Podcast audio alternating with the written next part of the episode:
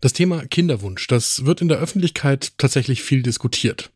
Umso erschreckender, dass es in Deutschland gerade einmal drei Lehrstühle für gynäkologische Endokrinologie und Reproduktionsmedizin gibt. Mehr nicht. Und die Situation wird immer schlimmer. Ne Dosis Wissen, der Podcast für Health Professionals. Guten Morgen und willkommen zu Ne Dosis Wissen, dem täglichen Podcast für das Gesundheitswesen. Ne Dosis Wissen gibt's werktags ab 6 Uhr in der Früh in kompakten 10 Minuten. Ich bin Dennis Ballwieser, ich bin Arzt und Chefredakteur der Apothekenumschau und heute ist Mittwoch, der 13. Dezember 2023. Ein Podcast von gesundheithören.de und Apothekenumschau Pro. Die Reproduktionsmedizinerinnen in Deutschland haben das sogenannte Marburger Manifest veröffentlicht. Genauer die Arbeitsgemeinschaft der universitären reproduktionsmedizinischen Zentren, also derjenigen, die sich an den Unikliniken mit diesem Thema beschäftigen. Und was die Kolleginnen und Kollegen vortragen, klingt tatsächlich dramatisch. Das Fach ist unterrepräsentiert und droht in Zukunft noch weiter zu schrumpfen. Wir haben über dieses Thema mit einer der federführenden Autorinnen des Marburger Manifests gesprochen, mit Frauke von Fersen-Hönk. Sie leitet die Arbeitsgemeinschaft Reproduktionsmedizin an der Medizinischen Hochschule Hannover. Ich schlage vor, ihr greift zum ersten Kaffee des Tages, ich tue hier dasselbe und dann geht's los. Es ist ja so, Paare, bei denen es mit dem Kinderwunsch ein Jahr oder länger trotz Versuchen nicht klappt, denen wird empfohlen, sich fachliche Hilfe zu suchen. Und es läuft auch seit mehreren Jahrzehnten der Versuch, dieses Thema zu enttabuisieren und ich würde auch sagen, ziemlich erfolgreich. Für die Behandlung dieser Paare sind dann zunächst in der Regel die Gynäkologinnen und Gynäkologen zuständig, die eine Weiterbildung in der gynäkologischen Endokrinologie und Reproduktionsmedizin absolviert haben. Und das sind genau die, die an den Universitäten ausgebildet werden sollen, in denen es heute gerade einmal drei Lehrstühle gibt, die sich um dieses Thema kümmern.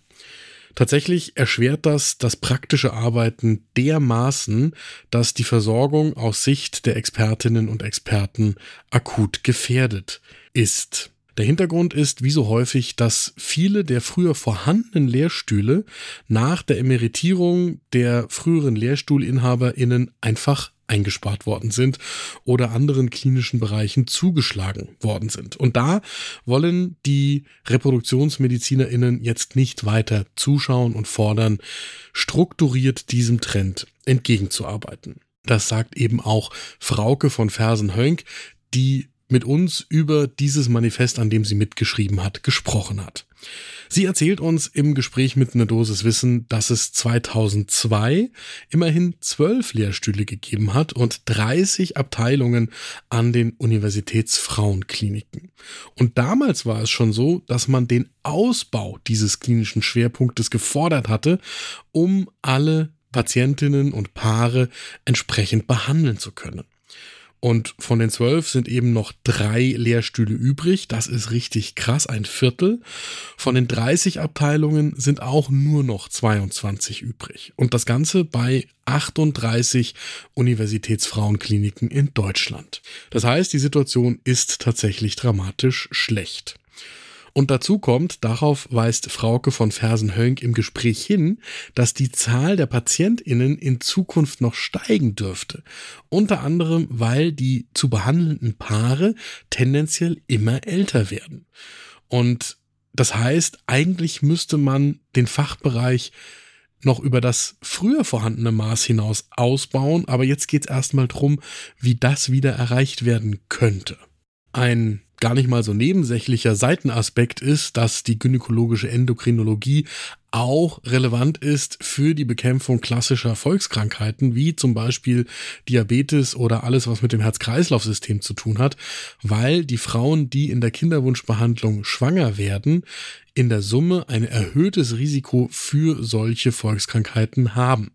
Das liegt jetzt nicht an der Kinderwunschbehandlung selbst normalerweise, sondern daran, dass die zum einen häufig schon älter sind und zum anderen ebenso häufig auch andere Risikofaktoren mit in die Sprechstunde bringen.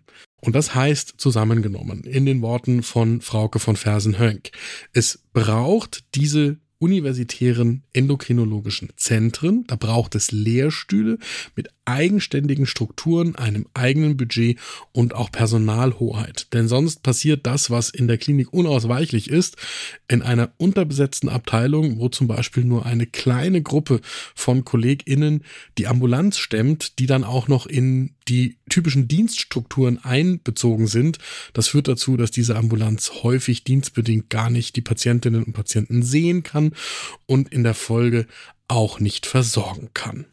Und das Ganze schlägt ja auch in eine immer stärker klaffende Versorgungslücke in der Endokrinologie allgemein. Denn was sich hier bei der Endokrinologie in der Gynäkologie zeigt, das haben wir ja auch an anderer Stelle mit allen endokrinologischen Ambulanzen an den Universitätskliniken.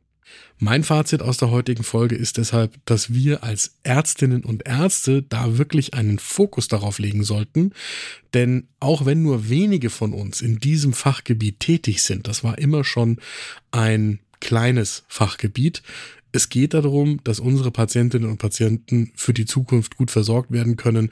Und wo soll man denn aus der Praxis hin überweisen, wenn diese Ambulanzen an den Universitätskliniken irgendwann gar nicht mehr bestehen? Das war eine Dosis Wissen für heute. Die nächste Folge gibt's morgen ab 6 Uhr in der Früh, überall da, wo ihr Podcasts hören könnt. Und bis morgen empfehle ich euch die aktuelle Folge von Frau Doktor übernehmen Sie.